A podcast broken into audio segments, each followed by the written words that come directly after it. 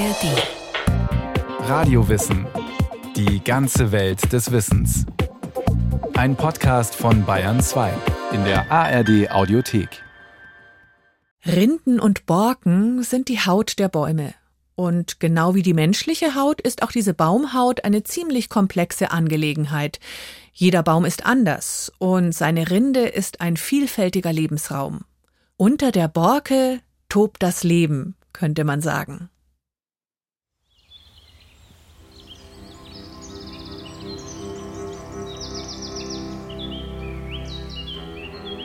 Tiefe Risse ziehen sich den Baumstamm empor. Mächtige Furchen. Furchen wie ein Canyon, ein Gebirge, ein tief gepflügter Acker. Eine Landschaft in der Vertikalen, denn die Furchen gehören zu einer alten Pappel. Ihre Borke ist ein Kunstwerk. Sie zieht die Blicke auf sich. Vor allem im Winter. Es gibt nichts, was ablenkt. Im Frühling stehen die Knospen im Fokus. Sie verheißen neues Leben, Wachstum. Im Sommer geht der Blick in die Baumkrone, zu den grünen, schattenspendenden Blättern. Und im Herbst zu ihrem bunten Laub. Erst wenn aller Schmuck gefallen ist, kommt die große Zeit der Borke. Sie weiß natürlich das ganze Jahr über mit Strukturen, Farben und Schattierungen zu überzeugen. Es sieht nur kaum einer. Außer Menschen, deren Augen geschult sind. Förster wie Norbert Wimmer zum Beispiel. Das ist jetzt zum Beispiel von der Rinde her mein Lieblingsbaum, ein älterer Bergerhorn, der wirklich so eine schöne, fantastisch variationreiche, blattige Rindenstruktur ausgebildet hat. Die wird auch im Alter dann immer noch ästhetischer und mit vielen abplattenden Teilen. Da ist sehr vieles verborgen. Sie sehen, das sind ganz feine, enge Ritzen. Und das sind natürlich super Verstecke für Spinnen und Käfer und Raupen. Norbert Wimmer pult ein Stück Rinde ab und zeigt auf die Wollreste an der Innenseite. Unter der Rinde des Ahorns war mal ein Spinnennest. Der Förster würde am liebsten sofort weitersuchen, denn hier in den alten Bäumen, unweit des oberfränkischen Klosters Banz, gibt es unzählige Verstecke, Nester und Höhlen. Aber der Reihe nach. Vor Schönheit und Artenvielfalt gilt es zunächst zu klären, was ist das eigentlich, die Borke? Die Borke ist diese abgestorbene Substanz rund um den Baum, die also wirklich überhaupt keine lebenden Zellen mehr hat und eigentlich nur noch als Schutz dient. Wenn das verletzt wird, dann gibt es eben Eintrittspforten für Pilze und das ist natürlich ein Problem für den Baum. Also im Grunde dient die Borke dazu, diesen Baum, diesen Stamm, aber auch sämtliche Äste und so weiter natürlich vor mechanischen Schäden zu schützen. Bäume trotzen mit ihrer dicken Borke täglich dem Wetter. Regen, Sonne, Wind und Hagel. Sie ist der Schutzwall und, ja, so etwas wie die äußere Haut des Baumes. Nach innen schließt sich die wenige Millimeter dünne Bastschicht an, das Leitungsgewebe. Der Bast transportiert die für den Baum lebenswichtigen Zuckerlösungen durch den Stamm. Im Frühling von der Wurzel in die Krone wo Energie für das Öffnen der Knospen gebraucht wird. Im Sommer von der Krone in die Wurzel, wo die Produkte der Photosynthese gespeichert werden. Borke und Bast sind zusammen die Rinde. Unter dem Bast liegt das Cambium, die aktive, lebendige Wachstumsschicht des Baumes. Das Cambium bildet permanent neue Holzzellen nach innen und Bastzellen nach außen. Auf diese Weise wird der Baum dicker, er wächst in die Breite. Nach innen folgen Splintholz, Kernholz und Mark im Zentrum des Baumstammes. Fernab der Rinde und gut geschützt. Mit zunehmendem Alter der Bäume werden die Schichten abgestorbener Zellen immer dicker und zerreißen zu Platten, Streifen oder tiefen Furchen. Das typische Borkenmuster der Baumart entsteht. Es gibt ihr auch einen Charakter. Die Borke verändert sich sehr stark bei manchen Baumarten. Bei manchen Baumarten bleibt sie lange ähnlich, zum Beispiel bei der Rotbuche. Irgendwann so mit 150, 160 Jahren Alter kommt dann eben dieser Sprung, wo die Borke aufreißt. Zum Beispiel beim Spitzauhorn beginnt es viel eher und wird auch dann noch viel auffälliger. Die Borke verrät die Baumart. Also fast. Denn manche Borken sind sich in bestimmten Lebensphasen so ähnlich, dass selbst ein Förster eine alte, tief gefurchte Linde kaum von einer Eiche unterscheiden kann. Jenseits von so unverwechselbaren Borken wie der schwarz-weiß gefärbten Birke gibt es grobrissige Bäume wie die Douglasie, schuppenartige wie die Kiefer oder glatte wie die Hainbuche. Der französische Fotograf und Landschaftsarchitekt Cédric Paulet hat daraus eine eigene Kunst gemacht und die halbe Welt bereist, um auf allen Kontinenten die wundersamsten Rinden zu fotografieren. Kunstwerke der Natur, Verrücktheiten, Farb- und Formexplosionen. Entstanden sind mehrere Ausstellungen und ein dicker Fotoband nur über Rinden. Da wetteifern regenbogenfarbene Eukalyptusrinden mit leuchtend roten Erdbeerbäumen die platten Schuppen französischer Platanen mit den adrett gekämmten Rillen englischer Edelkastanien. Archaisch mutet dagegen der Küstenmammutbaum an. Ein wildes, tief gefaltetes Gebirge hölzerner Borkenstrukturen. Mit solch tiefen Furchen kann Birgitta Volz allerdings wenig anfangen. Auch trutzige Eichen sind ihr ein Graus. Die Künstlerin bestreicht die Stämme von Bäumen mit einer organischen Ölfarbe, drückt ein Vlies darauf und erhält so Abdrucke ihrer Borke. In teilweise meterhohen Dimensionen. Dafür steigt die 60-Jährige auch mal auf eine Leiter. So, hier ist mein Reich. Allerdings, für ihre kunstvollen Rindendrucke braucht Birgitta Volz Bäume mit einer vergleichsweise glatten Rinde. Buchen, Linden oder Kastanien. Gerade wenn die Borke sehr expressiv ist, hat die ja oft sehr, sehr hohe Niveauunterschiede. Und das druckt extrem schlecht. Das heißt, je schicker die Borke aussieht, desto schwieriger ist die zu drucken. Und es kommen oft vollkommen andere Sachen raus. Also eigentlich ist es vollkommen unvorhersehbar, was da passiert. Und eben für mich reine Magie. Im Keller des elterlichen Hauses in Nürnberg ist ihr Depot. Hier lagern Rindendrucke aus 30 Jahren künstlerischen Schaffens. Birgitta Volz zieht eine Schublade nach der anderen heraus. Die Drucke lagern in speziellen Schränken. Einige hängen über Verstrebungen an der Decke, wieder andere stehen in meterhohen Rollen in der Ecke des Kellers. Hier ist zum Beispiel Holzwurmfraß. Ne? Das sieht man, was für schöne Strukturen die machen. Birgitta Volz hat ein Jahr lang an den Bäumen im alten Hainpark der Stadt Bamberg gearbeitet. Ihre Rindenmuster in Drucken verewigt. Eine Ausstellung ist daraus entstanden. Lineamenta arborum, die Gesichtszüge der Bäume. Die Birke macht oft sehr schöne dekorative Schwarz-Weiß-Muster. Und die Kirschen, die machen fast Musik. Die haben diese wunderbaren Linien und Punkte und das ist wirklich wie so ein Rhythmus, wie eine Komposition. Buchen haben sehr gegenständliche Ausdruck manchmal und auch sehr viel Schnitzereien drinnen. Fichten sind unwahrscheinlich kleinteilig, die haben lauter Punkte, aber da kann man dann so einen richtigen Impressionismus draus machen. Viele der Muster haben etwas Grafisches. Es sind Wellenbewegungen, Dreiecksformen, Trapeze. Bei längerem Hinschauen werden jedoch auch Figuren sichtbar. Gesichter, Körper, mythische Gestalten. Eine alte Saalweide im Alpenvorland hat es Birgitta Volz besonders angetan. Ihre Rinde hat die Künstlerin schon mehrmals gedruckt. Ich zeige Ihnen mal die schönen Hexen. Die sind auch von meiner Saalweide. Das Bild ist 1,20 Meter und es ist genau so von der Rinde gekommen, wie es hier ist. Und hier haben wir mehrere Hexen drauf. Also hier ist nur eine schöne Junge mit wehenden Haaren. Da ist eine, die ist richtig unheimlich. Die ist fast wie so ein Zombie-Schädel. Ja. Und wenn man länger schaut, findet man überall noch kleinere Gesichter drauf. Und ich bin immer wieder fassungslos, wenn das ohne mein Zutun von der Rinde kommt. Birgitta Volz legt die Blätter vorsichtig in ihre Mappen zurück, zu den anderen mythischen Gestalten in ihrem Archiv. Die Künstlerin glaubt, dass Bäume ein Gedächtnis haben. Sie können mehrere hundert Jahre alt werden, und während dieser langen Lebenszeit sind sie Zeugen unzähliger historischer Ereignisse oder lokaler Begebenheiten. Ich bin mittlerweile nach 30 Jahren Arbeit in dem Bereich davon überzeugt, dass unsere Umgebung wie eine Speicherkarte funktioniert.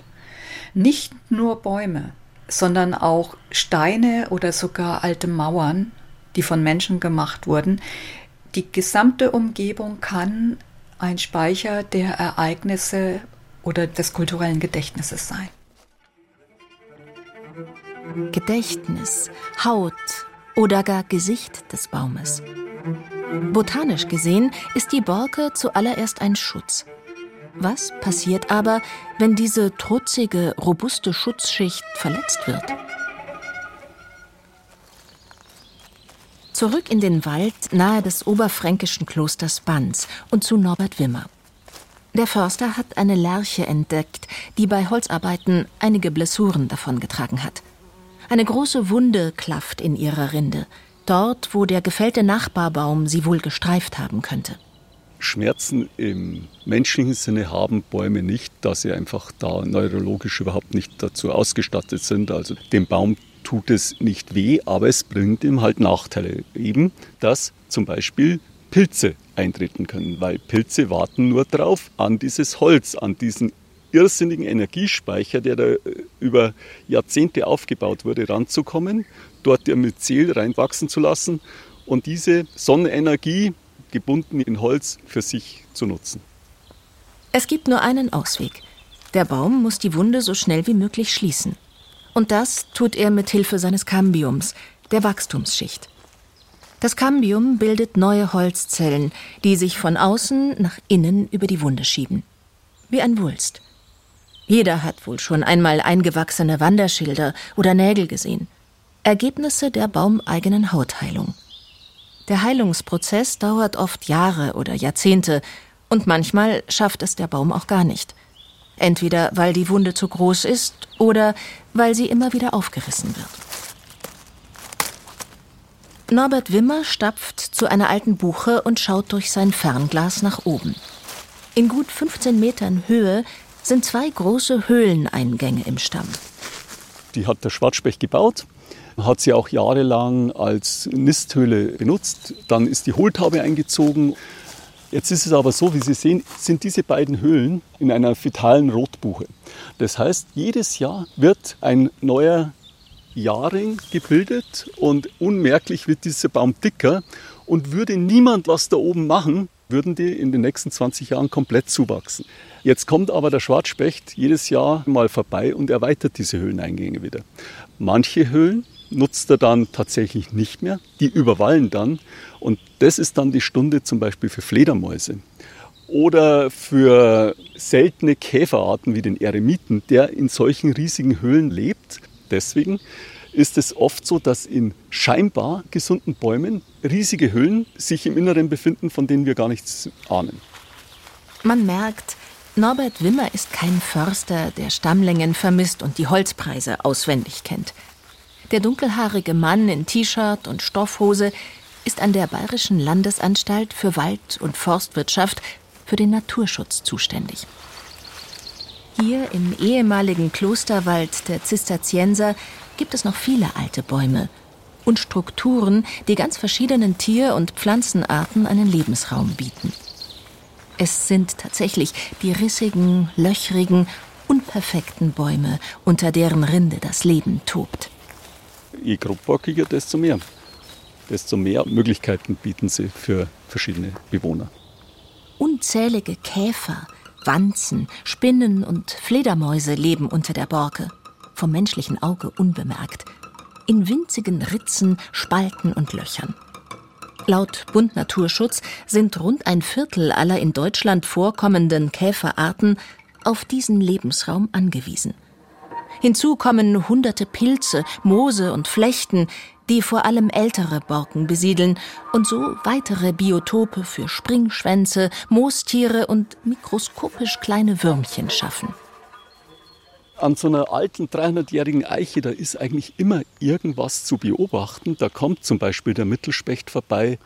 Dann kommt vielleicht auch in so uralt Bäumen eine Nymphenfledermaus, die wirklich so klein ist, dass sie in so eine Rindenritze passt. Jeder Waldbesitzer, der in den letzten Jahren mit ansehen musste, wie seine Fichten durch Schädlingsbefall starben, wird an dieser Stelle einen Bewohner der Baumrinde vermissen, den Borkenkäfer. Gehasst und bekämpft, aber im Grunde genommen auch nur ein Insekt, das sich von Rinde ernährt.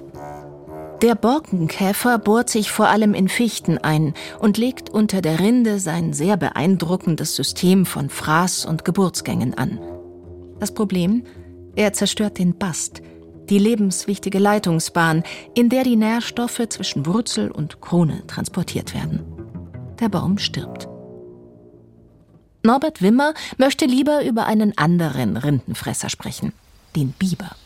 Viele glauben ja, der Biber frisst Holz. Nein, er frisst nur die Rinde, also nicht diese Borke, sondern tatsächlich dieses Bastgewebe, das sehr zellulosehaltig ist, das leichter verdaulich ist wie Holz und das auch nur als Winternahrung Letztendlich gibt es nur ganz wenige Organismen, die Holz tatsächlich verdauen können. Das sind Pilze und das sind wirklich nur ganz wenige Käfer, die tatsächlich entsprechende Zellulosen im Darm haben. Und erst wenn dieses Holz mal vorverdaut ist, dann können eben andere Insekten die Pilzkörper besiedeln, aber Holz zu zersetzen ist eine ganz andere Nummer, als wie diese zellulosehaltige Bastschicht zu verdauen. Von Oberfranken nach Berlin. Martin Gebhardt hatte die Wuhlheide im Südosten Berlins als Treffpunkt vorgeschlagen. Hier macht der Survival Trainer auch einige seiner Kurse. Bringt Leuten bei, wie sie in einer echten Wildnis überleben können. Zum Beispiel mit Hilfe von Baumrinde. Ich würde ins allererstes, wenn ich nach Rinde zum Essen suche, alle Bäume aussortieren, die nicht essbar sind und giftig sind, wie zum Beispiel die Eibe oder die Rubinie. Da würde ich die Finger von lassen und dann schauen nach Bäumen wie Weide, Linde oder Birke. Das sind so die Bäume, wo es erstens nicht unangenehm schmeckt, zum Beispiel nach zu viel Gerbsäure wie bei der Eiche und wo es sicher ist, das zu essen einfach. Martin Gebhardt kramt ein Taschenmesser aus seiner Gürteltasche. Er hat einen gut fünf Zentimeter dicken Ahornast vom Waldboden aufgelesen und fängt an, die äußere Rinde abzuschälen. Für seine Kurse würde der 42-Jährige niemals einen Baum verletzen. Um zu lernen, wie man aus Rinde Mehl gewinnt oder Spaghetti kocht, reicht ein Ast, sagt Gebhardt. Vorsichtig säbelt er die äußere Rindenschicht ab. Und dann kommt hier unten drunter der Bass zum Vorschein ein bisschen. Der ist ja auch sehr dünn, den sieht man hier fast nicht. Jetzt haben wir so eine grüne Schicht. Das ist noch so ein bisschen Bast. Am idealerweise zieht man, wenn es geht, die Rinde ab mit der Hand, weil dann kommt das Cambium an der Holzschicht zum Vorschein. Anders als Hirsch oder Borkenkäfer kann der menschliche Magen den Bast, also das zellulosehaltige Leitungsgewebe, nicht gut verdauen. Die Holzfasern erst recht nicht. Was geht, ist das Cambium, die Wachstumsschicht des Baumes. Martin Gebhardt steckt sich eine fingerhutgroße Portion Cambiumraspel in den Mund. Mhm. Schmeckt manchmal nach Baum, so ein bisschen erdig. Es kommt darauf an, welchen Baum man nutzt. Wenn man jetzt zum Beispiel die Kiefer nutzt, dann schmeckt das Cambium auch manchmal ein bisschen harzig. Ist nicht jedermanns Sache.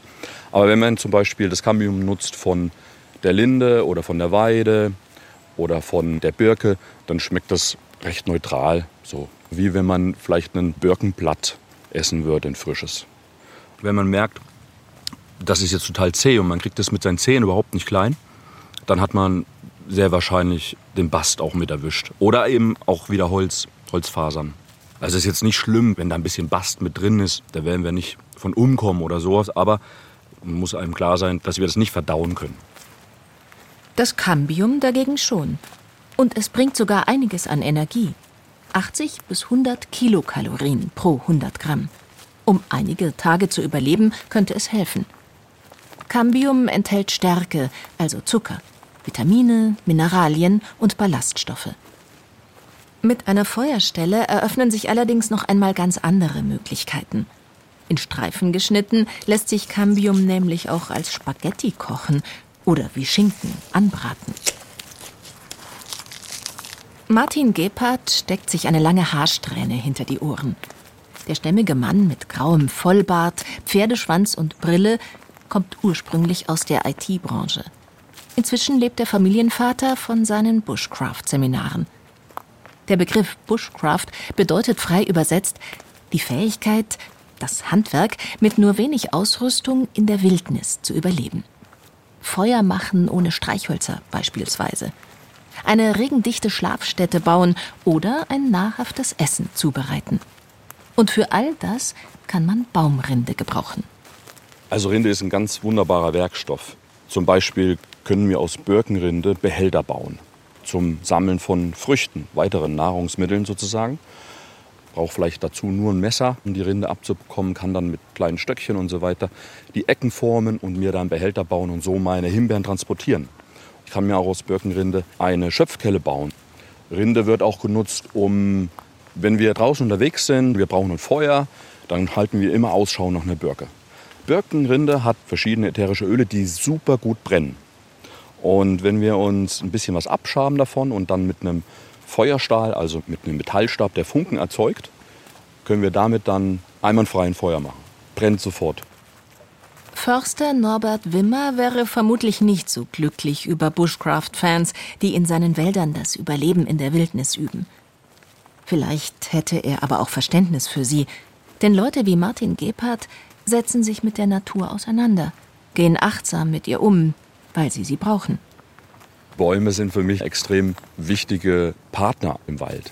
Ich kann daraus natürlich viel Material und Ressourcen ziehen, aber ich profitiere auch unheimlich von den Bäumen, wenn ich sie überhaupt nicht anfasse. Ja, sie bieten mir viel Schutz vor Unwetter, vor Regen, sie bieten mir Schatten.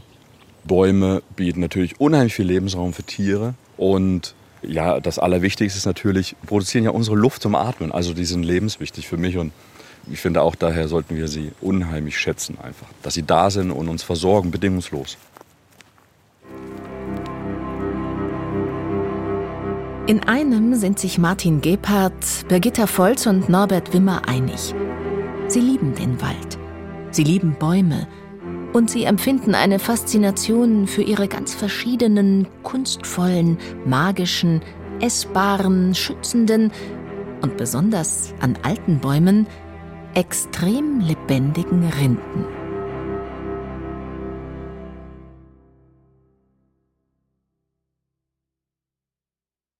Unter der rissigen Borke alter Bäume tobt das Leben. Eine Radiowissen-Folge von Kirsten Cesewitz. Viel mehr Radiowissen zum Wald, zu verschiedenen Baumarten und zu den Tieren im Wald finden Sie in der ARD Audiothek und überall, wo es Podcasts gibt. Die Links dazu wie immer in den Show Notes.